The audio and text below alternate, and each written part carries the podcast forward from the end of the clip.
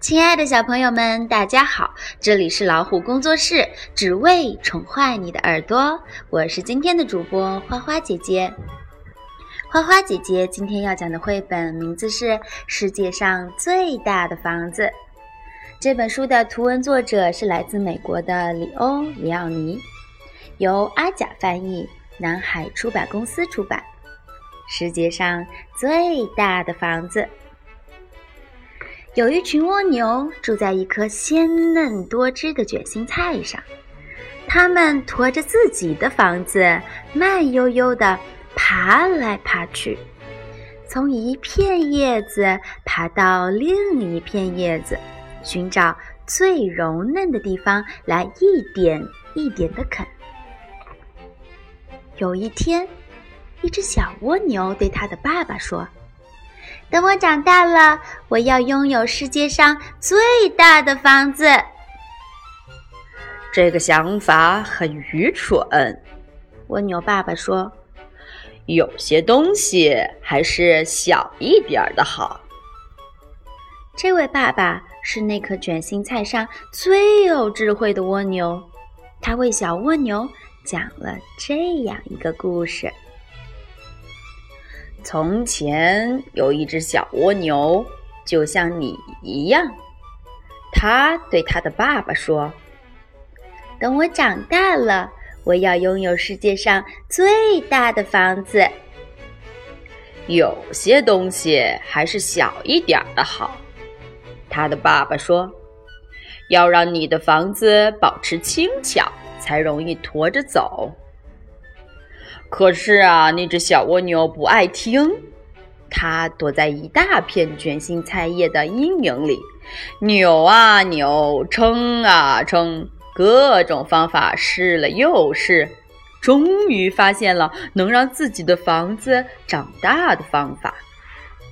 房子长啊长啊，卷心菜上的蜗牛们都说：“你的房子真是世界上最大的房子。”小蜗牛继续扭啊扭，撑啊撑，直到它的房子大得像一个瓜。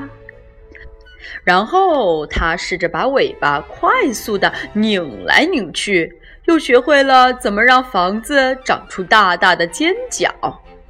它继续挤呀挤，钻啊钻，还拼命地许愿，终于能够给房子加上鲜艳的色彩和美丽的图案。现在他知道自己的房子是整个世界上最大的，而且是最美丽的房子了。他很自豪，也很快乐。一群蝴蝶从他的房子上面飞过，快看！一只蝴蝶说：“一座大教堂。”不对，另一只蝴蝶说：“那是马戏团。”他们绝对想不到，眼前所看到的会是一个蜗牛的房子。还有一家子青蛙，在去远处池塘的路上，忽然停了下来，心中充满了敬畏。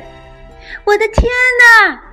他们后来对亲戚们说：“你们肯定从来没见过那样的奇观。”一只普普通通的小蜗牛，竟然驮着一个像生日蛋糕一样大的房子。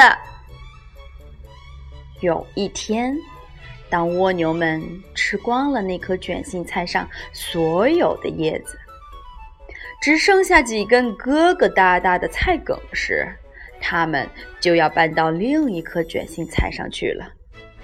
可是，天哪！那只小蜗牛根本没办法挪动，它的房子实在是太重了，它只好留了下来，但没有东西可吃。慢慢的，它变得越来越弱，越来越小，那房子只剩下了空壳，而那空壳子也一点儿一点儿的碎了。垮了，直到最后什么也没有剩下。故事讲完了，小蜗牛差一点儿就要哭了。可是这时候，他想起了自己的房子。我会让它一直小小的，他想。等我长大了，我想去哪儿就去哪儿。于是有一天，他轻轻松松、高高兴兴地上路去看世界了。有些叶子在微风中轻轻摇摆，有些叶子沉沉地垂向地面。在黑土地裂开的地方，水晶在晨曦中闪闪发光。那边有几个红底圆点的蘑菇，还有一些像塔一样高高耸立的花茎，顶上的小花仿佛正向人招手。一颗松果躺在蕨草那像花边一样漂亮的阴影里，一堆鹅卵石躺在沙床上，光滑圆润，就像斑鸠蛋。岩石披着苔藓，树木裹着树皮，柔嫩的花蕾透着晨露，芳香清凉。小蜗牛非常快乐。